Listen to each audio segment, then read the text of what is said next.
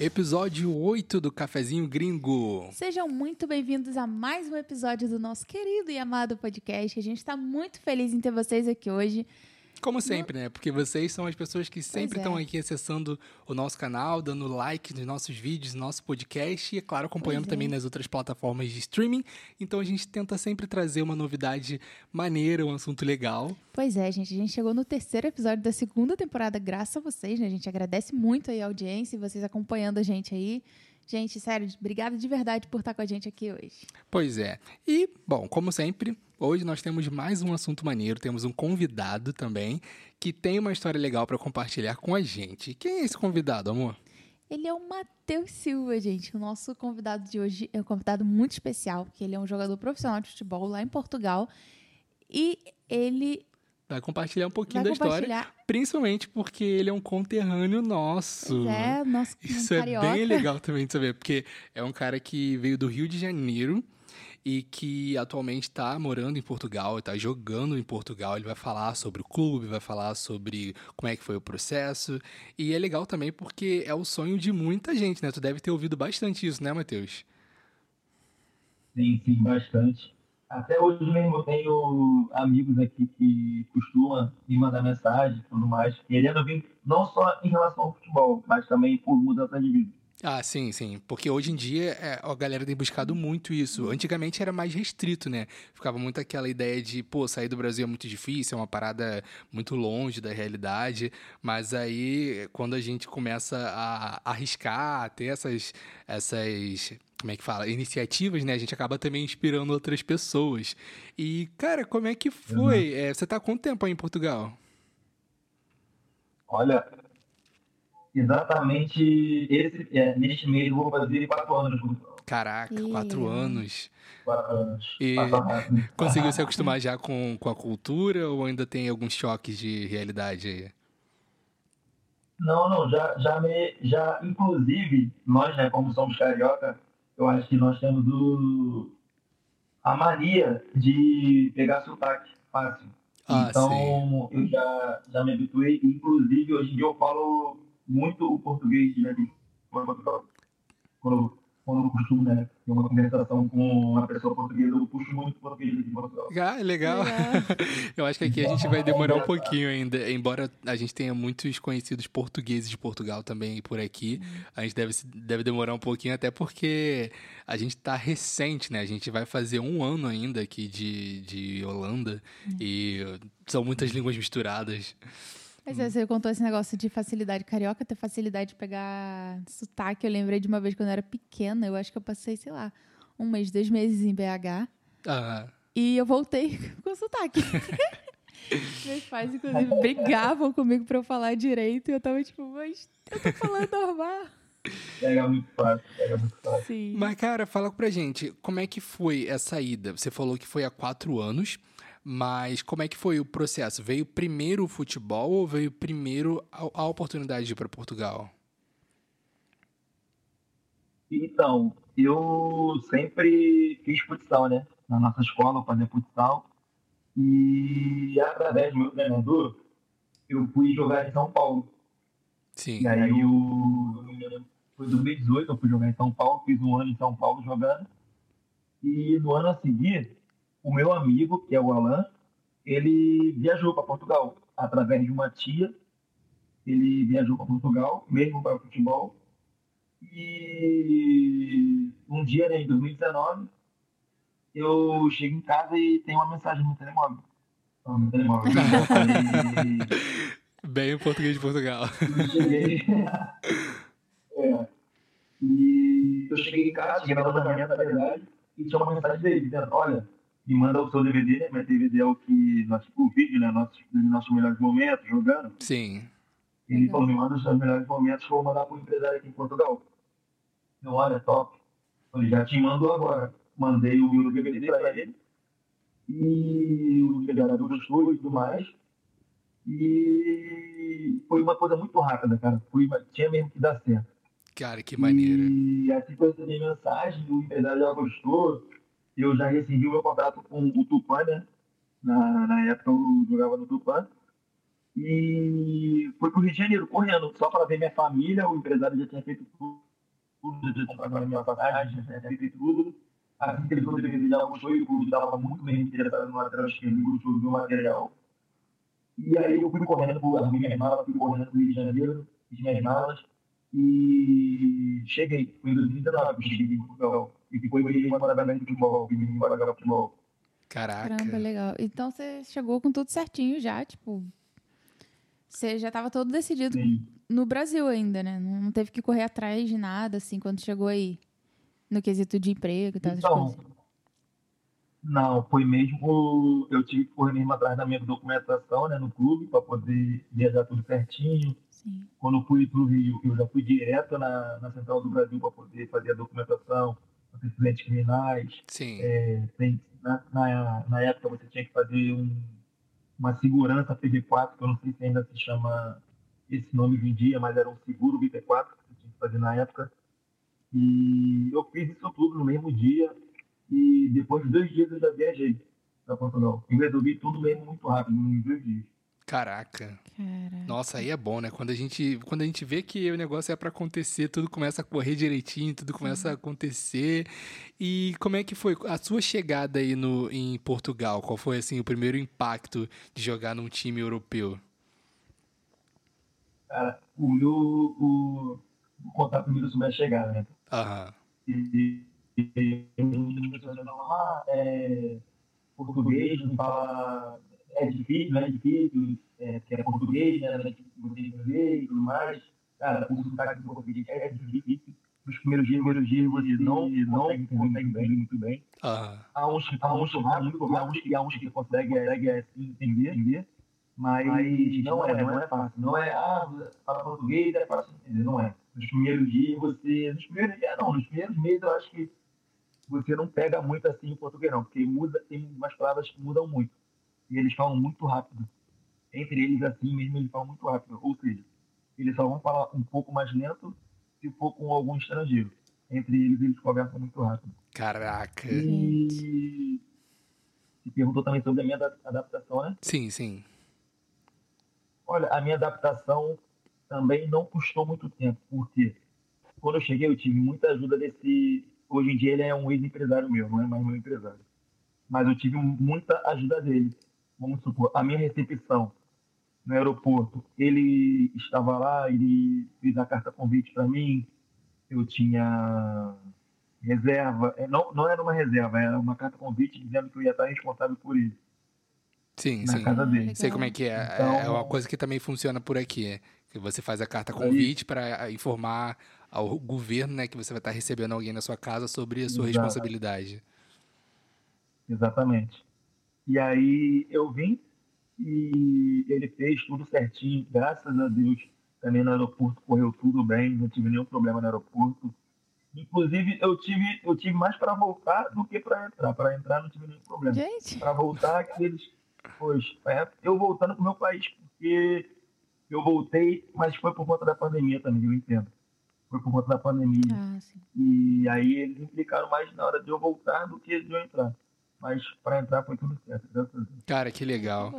E assim, como é que foi você sendo um brasileiro começar a jogar num time europeu? Porque assim, é, a gente sabe que o Brasil tem uma fama muito grande com o futebol, e tanto é que eu, eu nunca, nunca fui muito de futebol, é, e o pessoal quando pergunta, ah, você é brasileiro? Pô, deve ser muito bom de bola.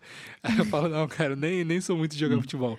Mas como é que foi a recepção pra você como brasileiro aí, é, tendo essa fama que o Brasil tem com futebol? Foi uma boa recepção ou a galera já não tava mais tanto nisso por eles serem também o país, sei lá, tipo do Cristiano Ronaldo ou algo do tipo? Ou, ou teve aquela questão de, tipo, uma pressão maior em cima de você, porque você é brasileiro, você tem que ser incrível, uma, mágico. pela- Foi mais pela, pelo, por esse segundo lado, porque eles criam uma expectativa muito grande em cima de você. Caraca. Por você ser brasileiro, eles criam uma, uma expectativa muito grande. Porque, ou ainda mais a minha, e eu falo também pela minha posição, né? Porque dizem que o pé canhoto ou é muito bom ou é muito ruim. Quem tem o pé canhoto. Conta, fala por conta do Messi e tudo mais, mas o canhoto tem essa fama. Ou é muito bom ou é muito ruim. Nossa, Muito ruim. Então, só tem extremos. assim, Pois. no, mas eu fui muito bem recepcionado. Eles me atenderam muito bem no clube, tanto os funcionários como os jogadores. Eu também não. É porque eu também costumo me dar muito bem com as pessoas. Eu sei, eu sei chegar no, no lugar. Então, isso me ajuda muito. Eu sou comunicativo, eu sou curioso, então eu gosto de estar aprendendo as coisas, eu gosto de estar compartilhando as coisas. É, eu sou curioso de uma forma produtiva, de uma forma positiva. Então, uhum. acho que isso me ajuda muito. Eu sei, eu costumo fazer boas amizades, eu, eu interajo muito rápido com as pessoas. Entendi. e isso me ajudou muito no clube. Eu procurei saber como é que era, o que eu, por onde eu tinha que ir. Se tivesse algum atalho, eu ia por ali. Então, eu procurei sempre ir pelos atalhos e deu certo. Todo mundo gostou de mim. Inclusive, tenho amizades no meu primeiro clube que eu joguei aqui em Portugal até hoje, tanto os funcionários como os jogadores, e nas redes sociais, eles comentam minha foto. Maneiro, isso é muito bom, né? É bom a gente ir passando assim por oportunidades e crescendo e avançando na carreira, mas a gente também vai fazendo bom networking. Às vezes é, pode não ser até o, o, networking exatamente profissional, mas as pessoas que a gente vai conquistando amizade durante a nossa trajetória é, são sempre um bom referencial, porque elas vão ter coisas boas para falar a seu respeito, né? Isso é muito, muito legal. Exatamente, é o que fica, né? Aprendi com a minha família e é uma coisa que eu levo comigo até hoje, que é onde, onde você entrar, você tem que sair sempre com a porta pela porta da frente. E com a porta aberta, deixar a porta exatamente. aberta. Deixar a porta aberta, exatamente. Que bom. É falando. Mas então, um, voltando lá do início, você começou, você estava jogando futsal na escola, você sempre foi envolvido com essa área do futsal. E então lá no Rio mesmo você já começou a ter a fazer a sua carreira. Você, no caso, quando foi jogar em São Paulo, você foi por algum time ou foi por ah, coisa de, de treino, de estudo, é, alguma coisa do tipo? Não, não. Mesmo eu, na verdade, comecei a minha carreira mesmo futebolística começou no Rio de Janeiro. Uhum. Foi pelo América, América Futebol Clube. É, e ali, depois do América, que eu fui para o Apolo 12, né? E aí tive muitas influências. Ah, o treinador, que foi o Mário, tinha muitas influências no ramo do futebol. E aí foi me ajudando em relação a isso. Inclusive, através do Apolo 12, que eu consegui fazer minha primeira viagem para a Argentina, em 2013. Que maneiro, hein? E foi ali que começou mesmo o, o foco no futebol, né? Eu estudava de manhã e tre... eu estudava, eu treinava de manhã e estudava tarde. Quando eu comecei a jogar a mesma série, eu tive que trocar de turno e tudo. E estudava, é, treinava de manhã, estudava tarde, fazia futsal à noite. E ficou essa rotina durante bastante tempo. E aí, quando chegou mesmo em 2018, eu comecei a jogar profissionalmente. Mas profissionalmente mesmo, eu joguei só em São Paulo. Eu fiz a minha base no Rio de Janeiro. Entendi América. Aí eu queria. Não, pode falar, pode falar. É, eu queria perguntar como que é esse processo, porque você falou que começou no, no Rio e tal, entrou numa. Não sei se é escola ou. Esqueci. Não, ele falou que começou a base dele no Rio. Aí, depois que ele começou a jogar também no, no time do Apolo e tal. Então, mas tem algum, tipo, um processo competições, alguma coisa assim, tipo, processo ah, seletivo, sim, sim. sabe? Se tem processo seletivo, um... ou se é tipo um olheiro, vocês estão jogando lá e tem um olheiro que chega Nossa. e tal. Ah, então, nessa oportunidade que eu tive na Argentina, foi através de um olheiro. Eu fazia futsal no Apolo e treinava no Arte, no Arte Sul, de manhã. Só que, através de, do, do Apolo 12, que uhum. foi o Mário, ele tinha um amigo que já tinha jogado neste clube, que, o qual eu fui, que fica na Argentina, Rosário Central. E aí teve uma peneira, que é o que ela disse, que é a seleção. Hum. Acontece um jogo onde tem alguns olheiros em volta do campo hum. a observar os jogadores. E aí eu fui neste dia, foi um dia inteiro de jogos. Caraca. E aí eles iam recrutando e recrutando. De cada jogo, ele, vamos supor, ah, desse jogo eu quero conversar com dois. Porque eles são muito seletivos, tipo, é, não, é, não são sete, vamos supor, no jogo vai ter 22 pessoas, Sim. de cada lado. Mas eles vão pegar, vamos supor, quatro. Sim. cinco, eles são muito Vão ver seletivos. os que se destacarem mais Então, mesmo, foi né? assim. Exatamente, são os mesmos que se destacam, eles observam cada detalhe. E correu bem para mim, graças a Deus também. Foi uma experiência muito boa que eu tive lá na Argentina. E tive um ano lá, e tive um ano lá. Foi até onde que ocorreu, que, como ela disse, né, que tem o processo, tem as coisas. Eu larguei o meu estúdio, larguei o meu estúdio, larguei o meu estudo para poder seguir no futebol, porque supostamente eu ia ter que continuar lá, né? Sim. A, a minha escola. Mas aí eu fiquei lá um ano, larguei a escola e tudo mais. E aí, só no ano seguinte, né? Que aí acabou quando eu continuei lá na Argentina, voltei e eu continuei a estudar novamente. No ponto. Entendi. Então, assim, realmente é uma área que você tem que se dedicar demais. Porque, cara, só tô falando do, do ritmo de estudo, treino e depois mais treino, eu já tava falando, nossa, isso aí a pessoa não descansa nunca. Cansa só de, de pensar. Né? assim. Tem- que ter, realmente ter de- muita dedicação na parada. Só de ouvir você falando, eu já tô sim, sim. cansada aqui. É, Mas- é muita energia. mas, assim, energia. Aí você conseguiu. É, tava jogando em São Paulo, teve esse amigo, né, que chegou e te mandou a mensagem pra poder mandar lá o vídeo dos melhores momentos. É, aí tu conseguiu vir agora pra cá, pra Europa, pra jogar em Portugal. Agora você tá no time. é, eu esqueci o nome do time. É, eu sei que é um nome. É, recreio de. Isso.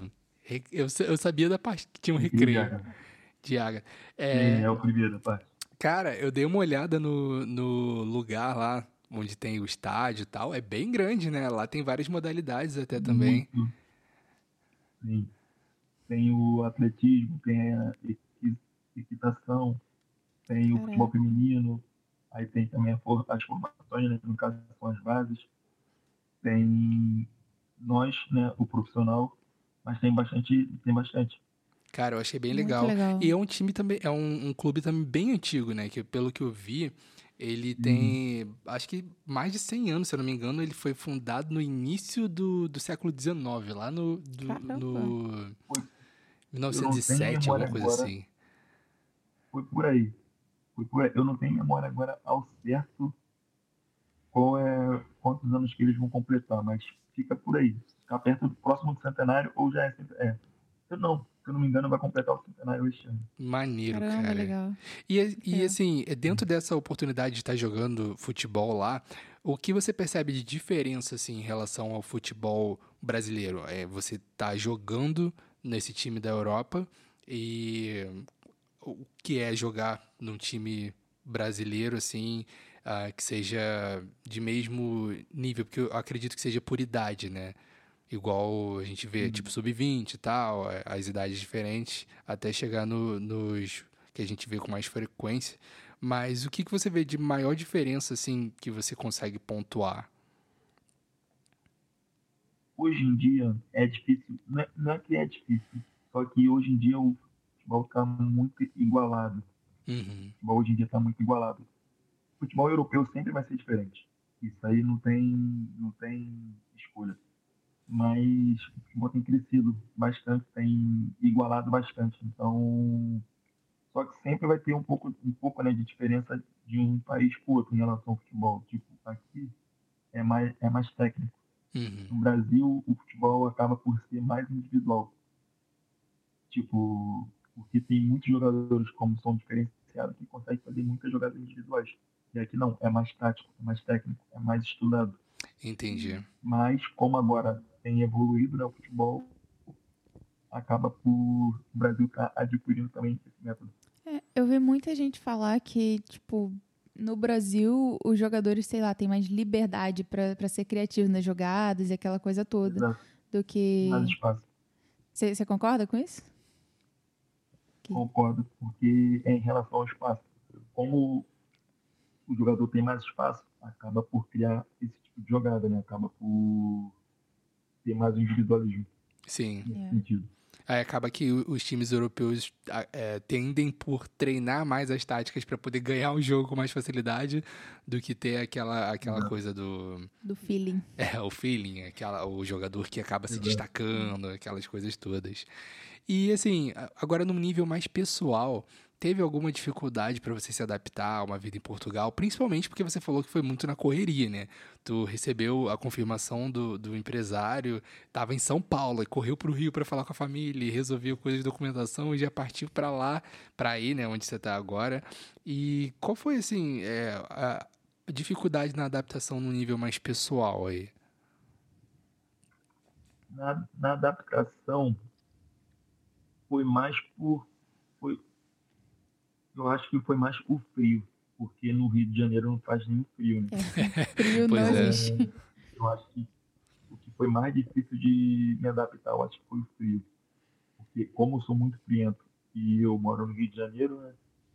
Eu tive muita dificuldade com o frio. E as casas aqui em Portugal são antigas. Uhum. Em relação à construção civil, eles são muito fracos aqui. Eles mesmos falam isso. Eles são muito fracos em relação a isso. Então, as casas aqui não têm aquela proteção. Só, as casas não são frias. Hum, sim. Se você colocar, eu mesmo, se você colocar uma roupa assim em algum canto e tudo mais, você daqui a um, um dois dias está mofada. Caraca. Nossa. Então. Então tem muita umidade também por aí, né? Muito, muito. Gente. Aí agora combinando com o frio. E Ah, é? a, a cidade exatamente que você tá é, é a cidade do nome do clube. Sim. E isso fica Mas mais. pertence a Aveiro. É, Aveiro. Aveiro é mais ao norte de Portugal, né? Nessa, sim, mas nessa, nessa parte do produto é sul. É sul. Mas sim, é próximo ao norte. Ah, então é indo pra parte mais fria de Portugal. É mais complicado ainda. Gente. É. Mas assim, é, quando você se mudou para Portugal, você também teve o choque de realidade, além da cultura e dessa, dessa situação do frio da, da forma que as pessoas falam, teve também o choque de realidade é, com sentido de poder de compra e qualidade de vida. Como você vê assim a qualidade de vida que você tem hoje em Portugal comparado ao Brasil, por exemplo? Cara, aqui, porque no Brasil eu sempre dependi dos meus pais, né? Ah, Até mesmo quando eu vivi em São Paulo, eu dependi muito dos meus pais. Quando eu cheguei aqui em Portugal, que eu mesmo falei, não, você não pode se repetir e tudo mais. E eu mesmo passei a perceber melhor as coisas, passei a entender né, melhor as coisas. E aí, só que eu ainda era meninão, tinha. Não é que eu era meninão, mas ainda tava tipo, ah, tô na Europa. E, então Aquele- eu ia no mercado, eu olhava as coisas, um euro eu achava que era um real. Tipo, ah, eu tenho uma sandália que eu- até hoje eu fico olhando assim, eu paguei 30 euros na sandália. Porque eu achava que era 30 reais. E eu, sim. não, eu não tinha ideia ainda de, de converter e tudo mais. Mas em relação, aí depois eu passei a entender, eu falei, não, isso aqui é convertir isso. e tal. Agora, não é tanto como na, na época que eu cheguei. Mas ainda assim é mais barato. Mesmo com, com a guerra, né, Inflação, teve, que tudo tava teve, né? coisas, Teve, inflação. teve o corona, teve guerra, teve um monte de É, coisa. o mundo A todo Europa tá meio. Tava fico- tá cagada ainda, né? Tá tentando, se Tentando- recuperar, mas realmente. Hum. Tá mal tem- das pernas, tá mais das pernas. É.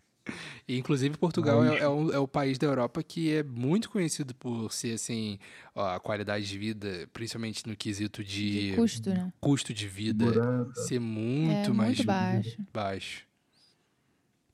que nem, vamos supor, nós, brasileiros, Aham. é, o salário mínimo tá 1.100. Na última vez que eu fui no Brasil tava isso. É, eu tá, tá tá mil... por aí. mil- 1.200, eu É, acho. por cerca de 1.200. Eu vou dar uma olhada aqui, rapidinho. Mas, mas pode falar. O, no- em Portugal é 760. Uhum. Hoje em dia, em relação à renda, como tem, tem muitos brasileiros vindo para Portugal, aqui mesmo na cidade onde eu estou está sendo atingida por muitos brasileiros, em relação à renda, está um pouco parecido com o Brasil. O valor que você paga aqui na renda é, não é equivalente ao seu ordenado, né, que é pagamento. Uhum. Só pra, Vamos só supor, poder deixar uma aqui a galera, a galera é, por dentro, quando ele fala renda, quando você fala renda, você tá falando do aluguel, certo? Sim. É, só Sim. pra. Porque a gente já se acostumou com, com esse termo, né? Mas ah, talvez alguém do Brasil que É, esteja assistindo não tenha pego. Mas sim, fala é sobre a proporção da renda com o salário. Minha proporção da renda. Eu, quando eu cheguei em Portugal, eu morei em um apartamento que é T3, né? Que são Uhum. três quartos. E eu paguei na altura 350 euros. Só que o salário mínimo nessa época era 620 euros. Uhum. Então, tipo, não era tão assim. É- Era muito próximo também, como no Brasil. Uhum. O, o valor que você paga no aluguel é muito próximo ao seu, com as contas e tudo mais, é muito próximo do valor do seu pagamento. Uhum. Sim. Então, isso tem crescido muito aqui. Tipo, poder de compra, você vai no supermercado e tudo mais. Mesmo você convertendo, você paga bem mais barato. Vou dar um exemplo. Eu gosto muito de chocolate. Tem um chocolate que eu gosto muito, que é o Milka. Uhum. Uma barra da Milka aqui é 3 euros. No Brasil é 50 reais. Se você Sim. converter, Sim. 3 euros vezes 6 e o valor do Milka no Brasil 5 reais, tipo, tá muito longe ainda. É, a conta não fecha, né? 24. Pois Até é. é mais do que é mais do que a metade. Pois Pois é. é. Sim. É, é muito louco. A gente também percebe bastante disso por aqui. Tipo, a gente. Aqui as coisas são um pouco mais caras do que em Portugal. Tem coisas que são até bem mais caras Sim. que chega a dar Mas, nervoso. mas tem um Milka que a gente gosta aqui, que. Nossa, a gente até levou pros nossos pais, pra nossa família, quando a gente foi pro Brasil, que é o de caramelo. E ele é mais barato que É o que minha namorada gosta também. É. Ela gosta muito desse. É, e ele é bem barato aqui, tipo 89 centavos. A gente fica, nossa, é outra realidade, é outro mundo, assim, Pois pra é. quem vem do, do Brasil. Não só o né? Milka, a gente também vê aquele outro, o Lindt. Lindt. Que, Nossa, nossa, no Brasil é caríssimo. O E não Lindt acha, é tão né? caro. no é Brasil difícil de é exclusivo. Tipo, no shopping da Barra você tem, uma, loja, da exclusiva Lindt. da Lindt e é tudo super caro. E aqui a gente compra no mercado, assim, tipo, é caro aqui também. Mas o padrão nem de caro compara. aqui é tipo 3 euros o Lindt, Sim. 4 euros. Pois é como. Quer ver outro exemplo? Não sei se aí tem Primark. Aí tem Primark? Tem, tem. Oh, perfeita essa loja. Então, tipo, você. No Brasil você não compra nenhuma. Pelo menos eu, até a última vez que eu fui lá, eu nunca vi.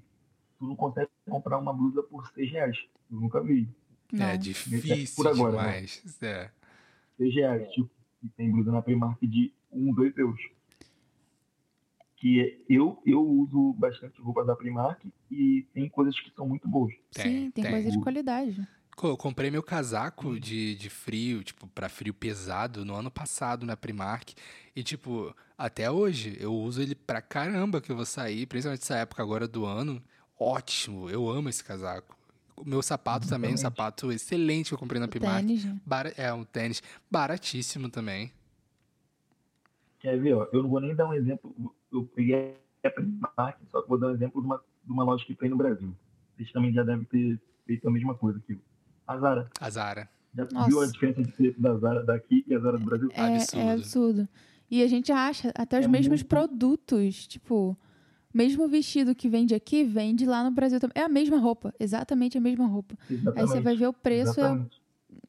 é absurdo. Totalmente. É, é, só que é muito desproporcional mesmo. Sim. Muito desproporcional. Pois é. É, é muito fora, assim, do, E é do engraçado aceitável. que, tipo assim, a Zara, mesmo aqui, ainda é uma, uma loja, assim, meio que elitizada, de certa um forma. É, pouquinho. meio elitizada. E ainda assim, os, os valores são Acessíveis. acessíveis. Dá pra Você galera pode ter comprar. uma roupa da Zara. Hum. Só que aqui é muito mais por uma questão cultural. A galera tá tão acostumada a pagar bem mais barato que quando você entra numa Zara e vê um preço que é um pouco acima do normal aqui, muita gente já não compra. Sendo que esse preço acaba que no Brasil é o normal de uma loja mais simples. É o normal. Sim. E é abaixo do normal, né, na verdade. Porque na Zara você acha jeans, calça jeans por 30 euros e tal. No Brasil você nunca vai achar uma calça Pois é. por 30 reais. Uma calça jeans. Não vai. É, não É, vai. muito difícil. Não vai mesmo. Não acho. E como é que tá? Tipo, você falou da sua namorada agora. Ela você conheceu aí em Portugal também, né? Sim. Cara, se eu contar a história aqui da minha com minha namorada, a gente não sai daqui hoje.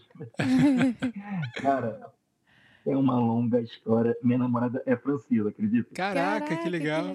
Agora eu tô curiosa. Cara, eu até, eu até postei, depois quando você tiver um tempinho, você olha no meu Instagram, que tem a história mesmo. São 15 minutos, mas se você tiver com disposição. Ah, você, você postou em é vídeo? top, eu postei em vídeo. Legal. Porque todo mundo sempre me perguntava, todos que viam a gente na rua, viam a gente conversando, porque se você ver um dia só, eu e ela conversando, você não vai entender nada. A gente fala, nós conversamos em inglês, português e francês. Nossa. que legal. Tipo, you go a my casa today. Tipo, você vai na minha casa hoje, só que tudo misturado. E eu conheci ela aqui em Portugal, ela é de férias. Só que ela é francesa. Eu Caraca. conheci ela aqui em Portugal. E funciona de boa. Foi muito... Oi? E funciona tranquilo. Tipo, ela ainda tá morando na França? Sim, sim, ela vem. Inclusive, ela tá chegando amanhã. Eu vou buscar ela no aeroporto amanhã. Ah, legal. Que legal. Bacana. Sim. E como é que é que vocês. Mas, cara, a história é muito bacana, cara. É, Eu conheci ela, eu não falava nada, eu só falava as coisas em inglês. Aham. Pink, blue, blue, mais nada. E aí, eu nem tinha pego interesse ainda de aprender inglês, porque como aí no treino e chegava em casa cansado, nem. Quando eu só ia querer aprender inglês mesmo quando eu fosse para algum time que eu ia precisar falar inglês. Uhum. Eu sou muito preguiçoso. Hoje em dia nem tanto. Eu tenho mais interesse, mas eu era muito preguiçoso. E aí eu não sabia falar inglês. E aí tava na pandemia ainda nesse tempo. E um, cara, um, dois amigos meus falaram, ah, vamos na rua. Eu falei, vai fazer o que na rua? Não tem nada na rua, fim de Covid, os bares fecham, fecham cedo e tudo mais. Não vai ter nada pra gente fazer na rua. Ele, ah, vamos, só pra sair de casa. Eu falei, e eu, eu sou sempre que animo. Ah, então vamos então na rua. Mas vamos demorar muito não, tudo. Vamos pra rua, pra esse tal barzinho. Sentamos num café, assim, numa praça, ninguém na rua, ninguém. Aí meus amigos pediram uma cerveja pra gente tomar. A gente tava, eu tava de férias nessa época. E aí a gente conversando, passa a minha, agora, minha namorada de hoje em dia e uma amiga. Aham.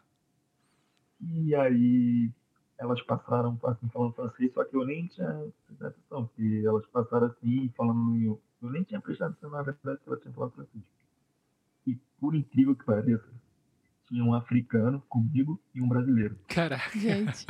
O africano falava francês, porque ele é congonês. No Congo você fala francês, Ah, português sim. e inglês. Aham.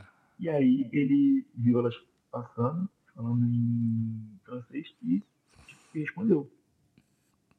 E aí eu só olhei, eu falei, o que que o Mimala tá falando com ela? aí eu fui olhei assim, e ele conversou, continuou, conversando, continuou conversando, eu assim, prestando atenção. Daqui a pouco elas sentaram com nós. Eu, O quê? Já desenrolou tudo. E aí, só depois que elas sentaram, ele falou, ah, elas são francesas e tal, que não sei o que, estão de férias. Eu falei, ah, tá. E aí, era telefone sem fio. E eu perguntava pro Mibala, o Mibala falava pra ela, ela falava pra ele, ele falava pra gente. Gente. Uau. Esse e o amigo brasileiro falavam um pouco de inglês. Eu não falava nada e o Mibala falava francês e inglês. E aí, assim, ficou assim a, a noite toda, um falando pro outro, falando pro outro. assim.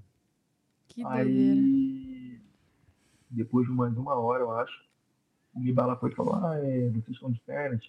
Ela, ah, sim, vamos embora domingo e tal, tudo mais.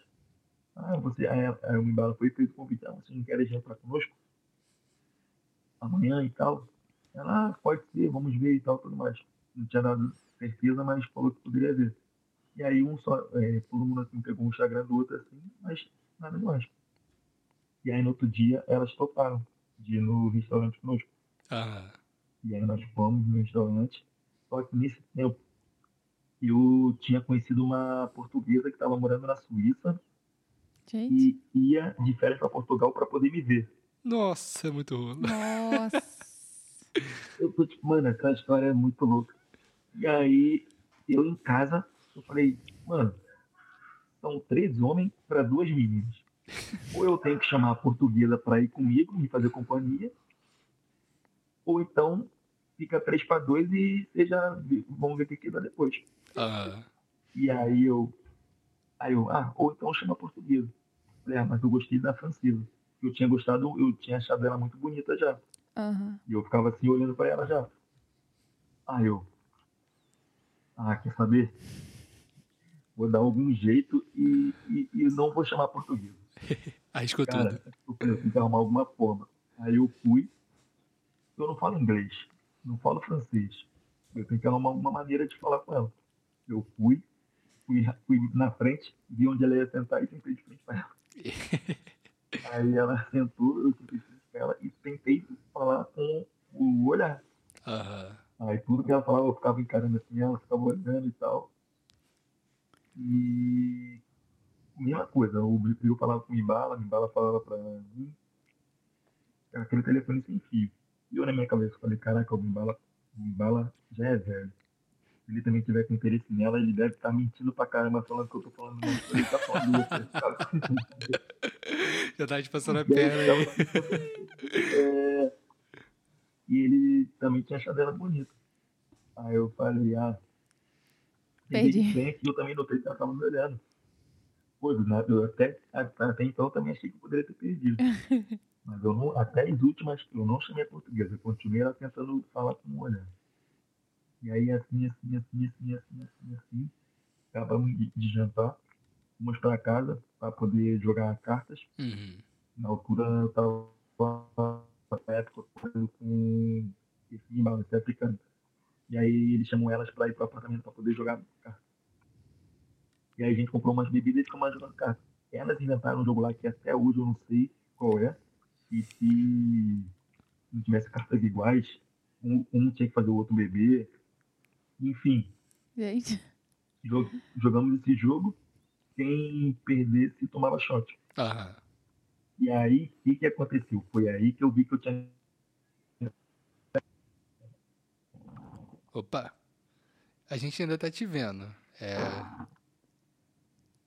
É, o som ficou. É, a gente consegue ouvir você mexendo no microfone. Não, a gente tá mutado. Não, a gente tá, ah, não. tá mutado, não, não. Tá não. Alô? Oi. Você consegue nos ouvir? Ih, a gente não consegue te ouvir, não. Que estranho. Será que. Será que. Eu não sei se, se foi o fone que pode ter desconectado. Será que foi algo do tipo?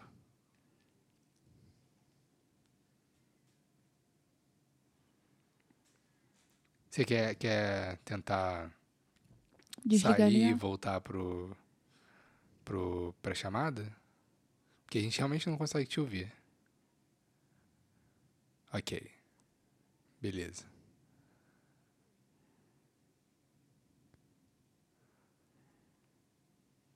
Ok. Bom. Galera. O Matheus saiu e vai voltar agora pra chamada pra gente ver se consegue resolver a situação do, da falta de, De, de áudio. que é uma Pois das é. coisas que acontece, né? Quando a gente faz chamada de vídeo e tal. Pois é, problemas técnicos são normais. Não tinha como a gente pagasse uma passagem de avião pra ele vir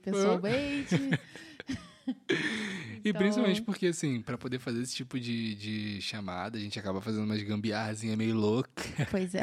que é necessário, né? Porque os programas de, de gravação dessas coisas são carinhas. Ele faz, porque eu, eu não sei fazer essas coisas, não. Matheus tá de volta, voltando. Alô? Ou voltou. Opa, agora eu consigo te Peraí, ouvir. você mutou. Ah, pronto. Agora Beleza. Já não me lembro onde eu parei. É, Parei no jogo, né? Sim, sim, você tava falando do, do jogo que. Foi, foi o momento que você falou que, que ia ganhar, alguma coisa do tipo. Isso. Pô. Nós começamos a jogar Sim. e aí eu notei que eu ganhei ela, que ela começou, imagina, eu perdia e ela sempre fazia eu perder, Aham. de implicância. Eu, ah, ok. E aí, sem falar nada, cara, zero. Só no olhar e risada. E aí, Quando ela perdia, eu também, ah, então você também vai beber. E ficou assim, um pro outro, um pro outro, um pro outro. Até um certo ponto que eu peguei meu telefone e coloquei no tradutor. Botei, posso falar com você? Eita! E aí ela foi, olhou o telefone. Ah, é, sim, sim. Falou assim. E aí, conversar, conversando, conversando, conversando. Só pelo tradutor. Eu no meu telefone e ela no dela. Eu escrevia no meu, passava para ela. Aí ela pegava, escrevia, passava para mim. Assim, três horas assim. Gente, três horas? E aí, três horas conversando só assim pelo telefone. Caraca! Caraca! Tô falando, foi uma parada. Aí, três horas assim, aí eu também já tinha bebido um pouco. Eu falei, ah, vou pedir um beijo pra ela, já tô conversando três horas. Eu pedi, pô, no tradutor, peguei meu telefone, escrevi, posso te dar um beijo? E mostrei pra ela, pelo telefone, pô. Ah, E aí foi, a gente continuou conversando, não se beijamos, continuamos conversando. E aí só depois, um pouco antes dela ir embora, que nós se beijamos. aí. Aí só se beijamos só nesse dia. Não, só se beijamos e eu levei ela em casa. Ela foi pra casa. E aí eu combinei com ela, falei, ó, já que você vai embora na segunda, amanhã eu posso te levar no aeroporto. Aí fomos tomar café no dia seguinte. E mesma coisa, só pelo telefone. Telefone pra um, telefone pra outro, telefone pra um, telefone pra outro, só no tradutor. Nada. E aí no domingo fomos tomar esse café, né? E ela foi falou assim, ah, eu tenho uma reserva no hotel lá em Porto, porque meu voo é só na segunda-feira. Se você quiser, você pode me acompanhar até- é, e me levar no aeroporto. Eu falei, tá bom, era só o que eu queria ouvir. Ah, E aí eu já não tinha treino no dia seguinte, né? E eu, ah, então vou contigo. Só que ela tinha me chamado pra eu levar ela até o aeroporto. Não era supostamente pra eu dormir com ela, Uhum. uhum. supostamente. E aí eu fui, pe- pegamos o comboio, né, o trem, Ah, levei ela até o em Porto, né? E fomos jantar juntos. E após o jantar, eu ia dormir na casa de um amigo e ela ia pro hotel e no outro dia eu ia levar ela no aeroporto. Aí tá. Fui, jantei e tudo mais. Aí a cozinha do hotel já estava fechada, fechou cedo por conta do Covid. uhum, Então os, horá- os horários do restaurante estavam funcionando por tempo reduzido Sim, sim. Voltamos aí, teve a ideia de a gente voltar pro hotel e pedir um Globo pelo McDonald's. Sim. Ah. Pediu, pediu o quê? Um Globo, pelo Globo. É tipo. É um Uber aplicativo Eats. de. de é, É tipo. ah, isso aqui, isso aqui. Legal. E aí foi aí que deu tudo certo, porque supostamente do restaurante eu ia pra casa. E aí eu tive que ir pro hotel. E aí eu fui pro hotel, pedimos o lanche e tudo mais, comemos juntos, tudo conversando pelo telefone. Falando pro... E aí já era tarde, tava chovendo, ela não ia fazer e eu ia embora naquela hora. Era quase madrugada. E aí eu, malandramente, fui, tirei meu tênis e fiquei assim. Encostei na cama assim e fiquei. Com um aspecto já descansado. Aham. E aí ela olhou assim pra mim, ela, tipo, já sabendo que eu não ia falar. Táticas. É a malandragem brasileira, né? É. Do carioca, principalmente do carioca. Sim. Exatamente. E aí, acabou que eu dormi lá, aí aconteceu tudo que tinha pra acontecer. Levei ela no aeroporto no dia seguinte. E desde então, tipo, foi mesmo como se tivesse fosse uma. Não foi uma despedida, tipo, foi um momento especial pra gente, porque a gente não se falava, só escrevia pelo Aham. telefone. E foi uma, uma coisa muito especial, assim. Ó, domingo, ó. Como é que eu tô falando no vídeo? Baby? Não, tô fazendo uma entrevista aqui. Já vou, fica aí que eu já vou falar contigo já. É, aí. Fui e levei ela no aeroporto e foi mesmo um momento muito especial, cara. Foi muito especial. Eu lembro, eu lembro como se fosse até hoje. Ela se despediu de mim como se. Como se eu mesmo tivesse sentido que ia continuar. Uhum. E aí foi o momento que a gente continuou se falando por, por mensagem e tudo mais, ela na França, eu aqui, mas tipo, na nossa cabeça eu tava, tipo, eu, eu tô na França. Tipo, ela tá na França, eu tô em Portugal, é uma coisa mesmo que só ia ficar ali. Aham. E não. Ela continuou aproveitando as férias dela na, na Espanha, falando comigo. E quando deu duas semanas depois, ela já estava em Portugal novamente. Ficar comigo. Que Legal. legal, que legal. E aí que começou tudo. Aí ela começou a vir constantemente, constantemente. Quando fomos ver, já estávamos namorando. Cara, dois que anos massa. Dois Que anos. bacana. Cara, que legal. Muito top. Muito Quando legal. você puder, cara, se tiver oportunidade, você vai no Instagram, tá lá. É um vídeo que eu tô com boné laranja. Você Beleza. assiste, você vai, vai gostar. Vou, pode deixar. Eu vou, já vou Eu vou procurar. assistir. Terminou aqui a entrevista, já vou correr lá pra poder procurar. Tá top, tá top. Pra poder assistir. Vê sim. Mas é, agora eu quero fazer uma pergunta. Você falou que vocês foram conversando, conversando, conversando, e aí quando viram já tinha se estendido e tal. Houve o pedido de namoro, porque a gente sabe que no Brasil é uma coisa muito normal, mas eu não sei se aqui é. Tipo, eu É, a acho que não. eu sei que nos Estados Unidos. né, não é, tem o pedido. Nos Estados Unidos não existe isso. Nos Estados Unidos, tipo, você tá beijando, você beijou a pessoa, é como se você já estivesse com ela, sabe? Aham. Namorando, já, já tá junto. Mas nesse caso, houve um pedido? Houve alguma coisa? Houve, houve sim um pedido, mas foi muito engraçado, porque eu pedi para namorar com ela, né? Inclusive, a gente tem a forma de pedir, né? Ou pede aos pais, Uhum. ou então pede mesmo a pessoa. Uhum. E não, foi diferente. Tipo, eu ia, fui pra França, né? Passar o Natal na casa dela e fui preparado para poder falar com o pai dela. Aham. Mas aí, eu não me lembro agora o que aconteceu. Eu não sei se eu, eu fiquei assim, eu, tipo, eu fiquei naquela, falei, será que eu, eu peço pra ela ou eu peço pra, pra ele? Eu não sabia. E aí então acabou que eu não pedi quando fui pra França. Hum. Eu levei ela num, num boliche e aí pedi ela em namoro. Mas o, respondendo essa pergunta, é, para eles também é dessa forma, tipo, é, vamos supor, na, é, na verdade é até diferente, né? Eles acham que é, quando você dá, tipo, que nem essa aliança aqui, quando eu dei essa aliança aqui pra ela, ela achou que eu tava pedindo ela em casamento. Caraca. Porque pra gente é uma aliança de compromisso. Sim. né? Aham. que nós usamos. E aí todo mundo, quando ela postou o vídeo, mas achou que ela estava casada. E só que eu já tinha explicado e tal, tudo mais pra ela. Aí ela entendeu, mas pra eles também é assim. Depois que você costuma estar muito tempo com a pessoa, é como se estivesse já namorando. Por mais que tenha pedido ou não. Ah, Entendi. entendi. Então não é comum você ter o pedido, né, também. Pro, pra Não. França.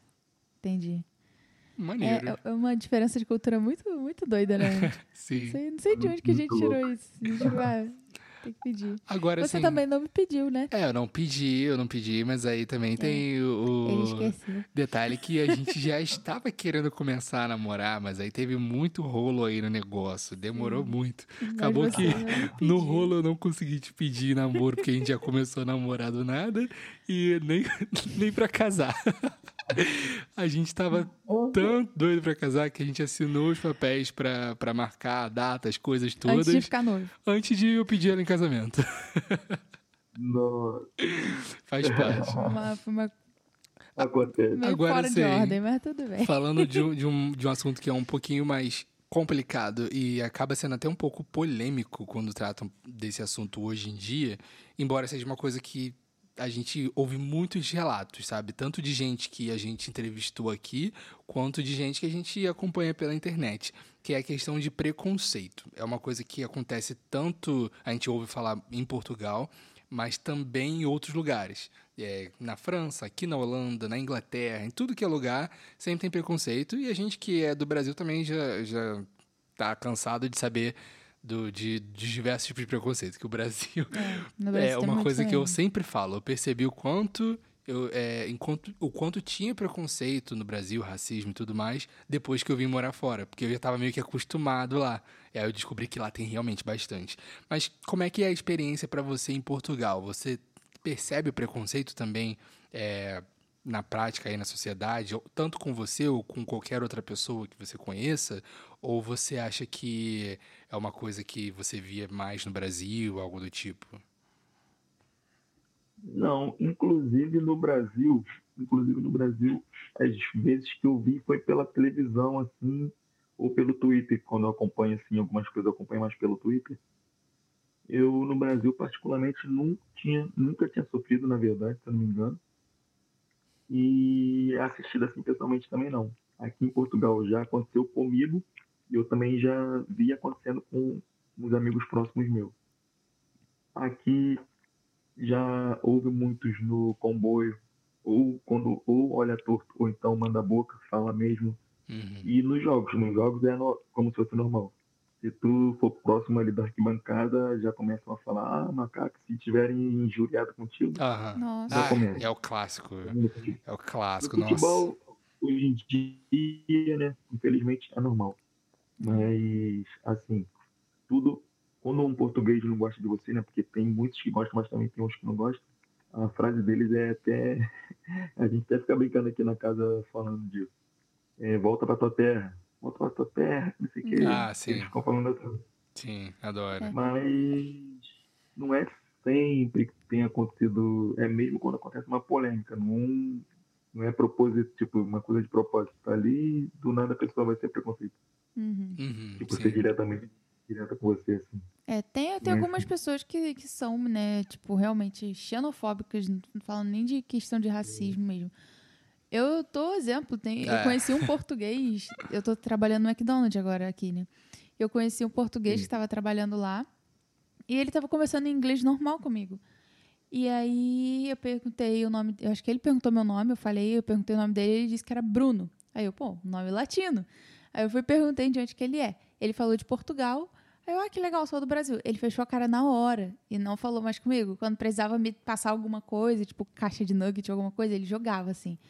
Aí hoje, quando eu tive a minha pausa, eu sentei numa mesa e tinham várias mesas vazias e uma cadeira na minha frente. Na minha mesa estava vazia, só tinha eu mesmo. O cara comeu em pé, de costa pra mim, tipo, virado pra parede pra não falar comigo. E eu fiquei, gente, E, e é estranho, porque, tipo Sabe, assim, é- é, é bem o que você falou. Tem aquela galera que gosta e a galera que não gosta.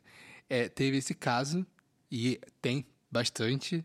E ao mesmo tempo que a gente também conhece portugueses, tanto você no sim, eu trabalho, colega quanto eu no trabalho, que são, tipo, super gente fina, que gosta de saber do Brasil e pergunta.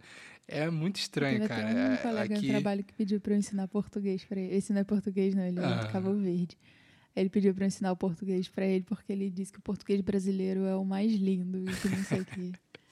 É, e, e eles falam mesmo, que é, é uma língua, é uma linguagem mais aberta, né? Eles gostam É. muito. Aham.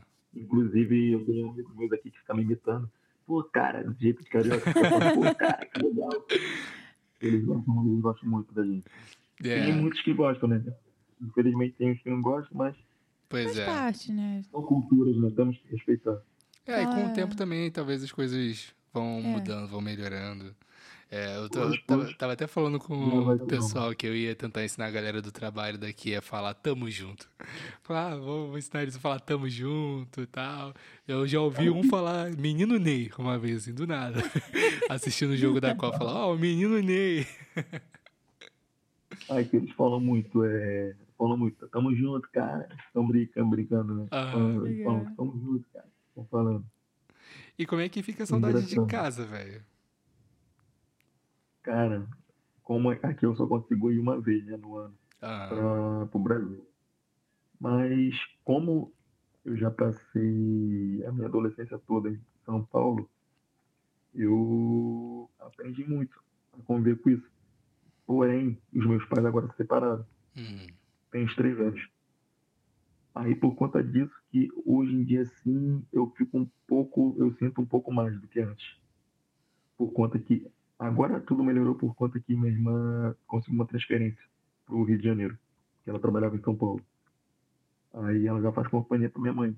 E meu meu pai já tem uma, eu já tenho uma madrasta. hum. E minha mãe estava sozinha, então Acabava chato, pesando. né? Que- Sim. e ela sozinha e tudo mais. Eu sou muito grudado com ela, minha irmã também. Então, era muito isso. Agora eu já tô mais tranquilo, já consigo suportar, porque também já fui duas vezes pro Brasil de férias. Uhum. Então, já tô bem melhor. Em relação a isso, já tô mais adaptado. Pô, mas nesse É. quesito já tá bem pra caramba de poder ir uma vez por ano pro. Brasil. É, nossa, tanto de gente que a gente conhece que tá tipo, ah, tô há cinco anos ou mais É, sem ir pro Brasil gente, é a gente pesado. viu o caso de uma pessoa que estava há 12 anos sem, sem ver a família, sem ir pro Brasil. Eu, sinceramente, não consigo imaginar. É, Não consigo imaginar como deve ser isso. é bem complicado. Esse africano que estava comigo, ele estava já há sete anos sem ver a família. Caraca, é muita Mas eu coisa. acho que os africanos não são tão apegados na família como nós. É, Hum. eu acho que é uma coisa muito da, da cultura brasileira. Eu tenho notado, assim, que a galera daqui mesmo, você vê que eles Sim. saem cedo de casa e ficam longe, e eles basicamente só visitam a família em datas importantes. Eu fico, cara, se eu pudesse, eu É. estaria sempre. Porque Pois no é. Brasil, né, se a gente morasse perto dos pais, é Nossa, normal. Todo domingo a gente todo domingo almoçar juntos, na casa dos tá pais. sempre junto. joguinho Com certeza. Como se fosse o dia da família. Pois, Pois é. verdade. Pois é. Mas realmente aqui a gente não vê essa cultura. Inclusive, a gente até entrevistou uma, uma, uma blogueira, né, que veio aqui no podcast. E ela falou que a filha dela é mais apegada aos avós que moram no Brasil do que a avó daqui. E ela tipo, tem muito mais intimidade com a avó que mora no Brasil, que ela só vê uma vez por ano, do que a avó que ela passa vários dias, às vezes, tipo, final de semana na casa. Ela tem muito mais carinho pela avó do Brasil. É, É muito doido isso. Pra você ver. é loucura. Pois é. E assim, é, o que, que você enxerga hoje aqui em morando no caso aí em Portugal em relação à oportunidade de crescimento na carreira? Porque tipo assim, é, eu como sou leigo em futebol, por exemplo, só conheço os grandes nomes do, do time de futebol europeu. E basicamente é quase que um de cada país, assim. No Brasil também não estou muito longe disso, não. Eu conheço os grandes nomes do futebol brasileiro. Então, assim, é, mas você que é de dentro da área e que tanto teve carreira, assim, que começou no Brasil e agora está aqui na Europa, como você vê essa oportunidade de crescimento eh, nos dois países, para quem está na área do futebol? Tanto a oportunidade de, de crescer, de começar entrando na área, quanto a oportunidade de ir para times grandes já estando dentro da área. Então, vou te responder essa pergunta de duas maneiras. A primeira maneira é que, vamos supor, no Brasil, para você atingir, na, na minha opinião, né? mas é também depende muito de quem está por trás de você. No Brasil, o índice de jogadores é altíssimo. É muito jogador bom Uhum. que tem em tudo quanto é lugar. Então, acaba tendo menos oportunidade. Na Europa, aqui pelo menos em Portugal, sim, mas é na Europa. Em Portugal, você vai no time, tu não vê um time que os 11 jogadores são bons, dependendo da divisão, lógico. Mas tem mais carência. É um pouco mais carente o elenco, né? Não falo dos 11. Mas em relação a elenco, é um elenco mais carente. Agora, se você for igualar um elenco do Brasil para um elenco de Portugal, você já vê um jogador mais ou menos e já vê um jogador muito bom que está no banco. Mas porque o titular é ainda melhor do que esse que é muito bom. Entendi. Uhum. Então, tipo, eu acho que tem muita diferença em relação a isso. E para você atingir a primeira liga eh, na Europa, de- depende, lógico que depende do país, mas em relação a Portugal, vou falar de Portugal e Brasil. Para você atingir a primeira liga do Brasil é um pouco mais difícil do que você atingir a primeira liga aqui em Portugal. Entendi. Ah, então assim, tanto, tanto a oportunidade de você entrar na carreira do futebol, quanto a oportunidade de crescer dentro da carreira acaba sendo mais fácil aqui eh, na Europa, né? Principalmente, como você está falando aí, de Portugal, né? Do que no Brasil, pela, pela quantidade de gente e até pela qualidade, né? Da, da galera. Sim, exatamente. Caramba. E você acha que, que é uma pessoa que, por exemplo, ah, eu vou arriscar, uma pessoa que é apaixonada por futebol e quer arriscar entrando assim na área, só que a pessoa fala, ah, aqui no Brasil é muito mais difícil, então vou tentar ir direto para Portugal e fazer teste para algum time. Você acha que tem uma, uma abertura para isso? Ou é mais fácil a pessoa tentar entrar num time brasileiro e depois tentar migrar para fora, como você fez? Sim, sim, acontece esses casos assim de umas pessoas que não têm oportunidade no Brasil e tentar a oportunidade aqui. Só que, como eu te disse, hoje em dia está crescendo muito os brasileiros aqui em Portugal, Uhum. eles estão dificultando. é, você jogar aqui. Tipo, vamos supor, dependendo da divisão, tem divisão que eles pedem um contrato profissional para quem está vindo primeira vez para Portugal. Hum, Antes não. Antes você poder, podia jogar com um contrato de trabalho. Você podia jogar com só com, algum- com transferência de alguns documentos. Agora não, agora eles estão dificultando um pouco mais. Porque teve muito processo ilegal por conta de pessoas que vieram para cá para trabalhar e jogar. Entendi. Ah, aí faz sentido realmente, né? É, é aquilo, o país, os países daqui estão precisando, né? Estão dando mais aberturas para os gringos chegarem. Só que também a galera abriu a porta, tá entrando muita gente, É. agora eles vão tentando conter. E o ruim é quando começa na ilegalidade, né? É, e, e é uma coisa assim, o complicado, que é uma parada que eu percebo muito, é que é uma reação em cadeia, uma coisa vai chamando a outra. Eles abrem muito processo, precisamos de muitos brasileiros. Só que é difícil você se enquadrar em todos os quesitos. Aí muita gente vai, só que não vai se enquadrando em tudo. Aí começa a fazer algumas gambiarrazinhas Começa aqui e ali. né? Aí eles vão dificultando cada vez mais o processo. Mas aí quando eles vão Foi. dificultando, eles também precisam de mais brasileiros. Aí fica essa reação. Aí depois começam os acordos. Aí de novo, ah, agora Portugal melhorou o acordo disso, disso, para conseguir facilitar a entrada de brasileiros. A gente acompanha direto Sim. nas notícias Sim. esse tipo de coisa. E nós, nós ajudamos muito, né? Aqui, nós contribuímos muito com o país. Sim, É, isso é verdade. Bom, agora a gente está passando para a parte final da nossa entrevista. pois é. E a gente vai fazer. Antes, Ah, você quer fazer uma eu pergunta? queria perguntar uma coisa que, que me veio aqui na, na cabeça, rapidinho. Hum, interessante. É, Qual conselho você daria assim para alguém que está querendo entrar nessa carreira e querendo realmente levar para frente mesmo, tipo, quero quero jogar num- numa seleção da Europa, quero fazer alguma coisa desse tipo. Esse é o próximo Neymar. É, qual conselho você daria para essa pessoa que está querendo começar essa jornada assim, Boa pergunta. Tá querendo começar? é, no futebol profissional? Vamos lá. Pra, se essa, de- depende, essa pessoa. E você que está falando de uma pessoa nova que está começando no futebol ou de alguém que já é, já é tipo preparado, já está tipo mesmo ativo, vamos supor. Eu acho que é alguém que vai começar, uma pessoa novinha, né? Que. É, tem as duas, é, se você puder responder as duas nas duas situações, porque seria interessante também para para esse pessoal que tá tipo pronto, que já se sente num nível, sabe, profissional, um nível pronto para para fazer, só que ainda não achou oportunidade ou não sabe como começar, e para quem quer literalmente começar ali do zero, novinha mesmo.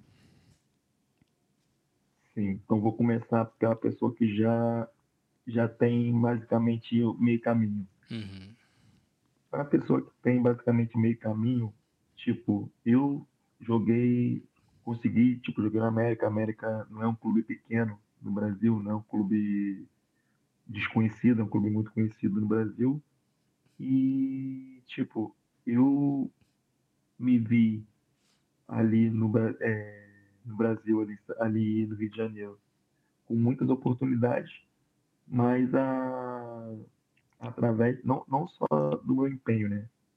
Através do, de, de uma amizade, eu consegui viajar, né? Aqui para Portugal. Sim, eu vou dar um exemplo aqui de Portugal, porque eu tô aqui, aí, hoje em dia eu entendo muito mais daqui, né, do que no Brasil, alguma, algumas coisas, não tudo. Mas vamos supor, aqui em Portugal, uma pessoa que tem bastante amigo consegue se locomover muito sem empresário. Porque dependendo da divisão aqui, você consegue ter acesso. Você consegue ter acesso aos clubes, tanto de terceira liga, até terceira liga assim, as pessoas conseguem muito ter contato. Então, um conselho que eu daria é, tipo, se essa pessoa já tivesse encaminhada, tiver a oportunidade também de vir para Portugal, porque como tem, tem muito, mu- muitas pessoas vindo para cá para Portugal por conta, não só por conta da língua, mas por conta também que no Brasil é muita, isso cresceu no mundo inteiro, mas no Brasil é pior, infelizmente. Tem muita nego que só quer dinheiro, né? Que são os empresários, que só quer dinheiro É e verdade. tudo mais. A gente vê o caso do, do Luva de aqui- Pedreiro, né, recentemente. O garoto tinha Exatamente. tudo pra brilhar e Exatamente. passar a perna nele. E aqui em Portugal não é tão assim. Então, quem tiver assim, um pouco de conhecimento, ou tiver uma amizade e se encontra perdido assim no Brasil, sem clube e tudo mais, eu conheço pe- pessoas que já vieram para cá assim, juntou dinheiro e se preparou e veio. E agora conseguiu chegar e já está jogando num time aqui. Então, tipo assim, é, em relação a isso, em relação a dar um recomeço no futebol, eu acho que assim, dessa forma seria melhor, porque no Brasil, infelizmente, o dinheiro está na frente, né? É verdade. É verdade, infelizmente. Ah, eu me lembrei de uma pergunta aqui. É uma coisa que eu acho que seria interessante também, porque boa parte da galera que vai assistir esse episódio, que gosta de futebol, tem até aquela galera que gosta de jogar futebol pra caramba e tal, eles têm, têm uma coisa no Brasil e a gente percebe muito isso, tanto é que gerou o apelido Maria Esteira. Hum. Que, que é quando o cara joga futebol e tem lá as meninas que adoram jogador de futebol. Você percebe mais isso hoje aqui na Europa ou lá no Brasil? E eu acho que eu consigo imaginar uma resposta. Cara, no Brasil. No Brasil. Ainda mais depois de você estar fora, é no Brasil. Eu imaginava. Porque quando você vem da Europa, as pessoas já acham que você tá rico, né? Pois é. Você, você pode, até mesmo se você for pro sul, sai do Rio de Janeiro, você for pro sul, você chega na sua cidade, o nego já acha que você tá milionário. É, É. é verdade. É, eu já imaginava que você fosse falar. Porque, nossa, tanto que eu conheço. E até porque, tipo assim, embora as pessoas aqui na Europa gostem muito de futebol, eu, pelo menos, eu tenho percebido que a paixão pelo futebol é muito mais cultural no Brasil. Aqui a galera parece que gosta muito de futebol, mas não é apaixonado igual o brasileiro. E isso se estende culturalmente lá, né? Sim. A maioria, a maioria é né? Tipo, aqui pode ter pessoas que gostam, mas a maioria em relação mesmo país de futebol é o Brasil. É, É, verdade. Pois é. Bom, É, então. Não, Mais alguma pergunta?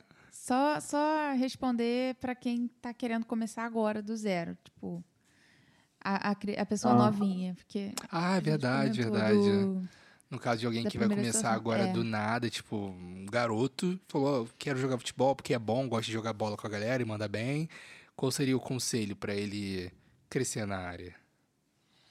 Um conselho, eu vou dar exemplo também de um amiguinho que eu tenho, tem até no Instagram. Eu não conheço ele pessoalmente, só que hoje em dia, querendo ou não, o futebol é feito, vai muito também da você tendo uma boa imagem, você tendo bons vídeos, você ganha muito. Então, vamos supor, uma pessoa pequena, se realmente já está ali, no, tá- gosta muito de futebol, joga futebol, já ir desde cedo, você fazendo vídeo, você fazendo imagens, você sempre ter momentos, vamos supor, tá numa escolinha, você já vai sempre ter uma pessoa, se tiver for um pai, né, que consegue ser presente, que consiga acompanhar o filho, consegue, consiga fazer o, o filho se dedicar, né, nesse ramo, já colocar algumas imagens, já ter os vídeos, tá numa escolinha, porque tudo começa assim, né, você tá na escolinha, e aí o treinador vai ver se aquele ali, não, esse dali Tem, tem, tem jeito mesmo- coisa. Tem jeito pra coisa. Esse ali é um escolhido, é um diferenciado.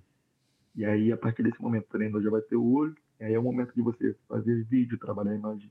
Tá sempre ali fazendo vídeo do, do, do menino, acompanhando. E aí vai ser mesmo o dia a dia dele. Isso aí vai ser o dia a dia, conforme a, a forma que ele for lidando com os treinos, com os jogos, com a competição, e vai crescendo. Aí já entra ao lado também de uma pessoa estar por trás, Uhum. possa estar de olho nele para poder depois ir fazendo os alinhamentos, né? As coisas, as indicações. Entendi. E aí Bacana. tem pessoas que, consi- que conseguem, né, através mesmo só de ir lá, ou de alguém ver e colocar lá. Tem pessoas que alguém já bate o olho, pega, né, que é o empresário, e já coloca lá. Bacana. Show. Pô, acho que isso vai É. ser uma boa luz pra galera que tá Sim, com começando. certeza. Tanto também pra galera que já tá na área do futebol, né? E Pois quer é. migrar, quer E alguma pra coisa talvez, né, algum pai que esteja assistindo aí e, tipo, já tenha percebido que o filho tem jeito, mas não, não sabe como fazer evoluir isso e tal, porque o que você como. falou foi bem esclarecedor nessa Sim, questão. sim, é Muito verdade. legal.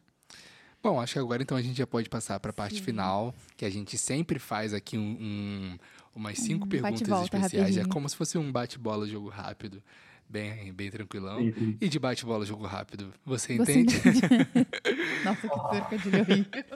Pois é, porque não é sempre que a gente tá entrevistando um jogador de futebol, né? Tem que aproveitar pra poder fazer esse trocadilho.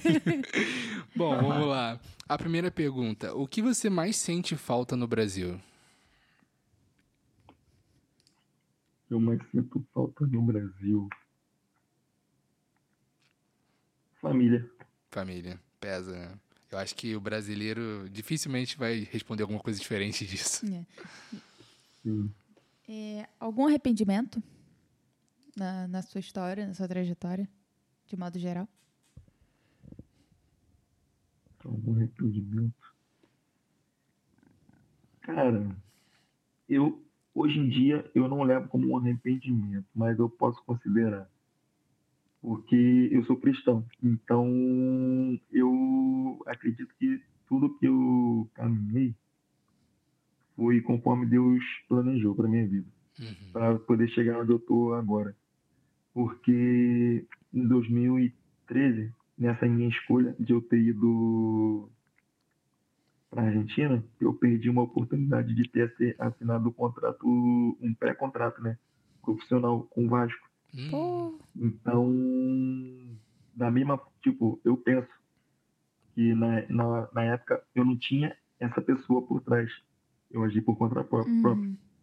Então, na verdade, eu tinha um tio, só que ele mesmo só conseguiu me colocar lá, mas depois foi por si só. Então, eu não sei o que aconteceria, não, nunca vou saber, né? O que aconteceria se eu, se eu É. continuasse nesse Vasco, É, talvez você não tivesse aí, não tivesse conhecido sua namorada, né? Sua vida estaria totalmente diferente. É. É verdade. Então, na- na verdade, não é nem um arrependimento, mas é uma coisa que eu sempre penso, Uhum. que eu já pensei, né, muitas vezes. Pois é. É aquela coisa complicada, né? Na vida a gente vai tomando vários caminhos, várias direções, sendo que a gente fica Sim. às vezes com essa curiosidade. Pô, se eu tivesse pegado aquele caminho lá atrás, onde é que será que eu estaria agora? Exatamente. É, imagino que isso mexa com a cabeça. É. Ah, bom, e a próxima pergunta é: uma coisa que você levaria do seu país atual, no caso de Portugal, para melhorar o Brasil? Segurança. Segurança. Nossa, realmente. Realmente. Nossa, a, a gente estava falando até recentemente, né? Sobre questão de ir a show aqui e ir a show no Brasil. Se ela tivesse, por exemplo, que ela queria muito é, num show de uma artista aqui, mas é, se a gente estivesse no Brasil, se aqui, pra mim, tranquilo, ela pode ir no show lá sozinha, de boa, que eu tenho maior segurança nisso, maior tranquilidade. Mas eu não sei se eu teria a mesma tranquilidade se a gente Sim, estivesse no sim. Brasil e ela quisesse ir nesse mesmo show que vai acontecer lá também. Eu fiquei tipo, cara, eu não consigo imaginar. É muita doideira. A gente acaba tendo medo, né? É, não só por nós, mas pelas pessoas que a gente ama e que a gente sabe como é que é o perigo lá, né? As coisas são complicadas. Pois, não só o perigo, agora também tem a cena da. É, o- é, mas também é o perigo, né? Só que vamos supor, fala de segurança em relação ao assalto.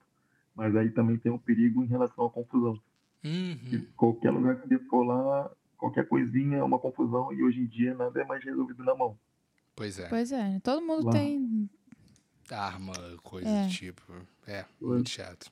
Não Cara, pode buzinar pra alguém na rua que tu só corre um risco de não voltar pra casa. É verdade. É, dá um, Hoje, qualquer dá um medo. Bom, é isso aí. Cara, eu te agradeço bastante por essa conversa. Muito Bom. obrigado pelo seu tempo, por ter disponibilizado esse momento para poder compartilhar a sua história com a gente.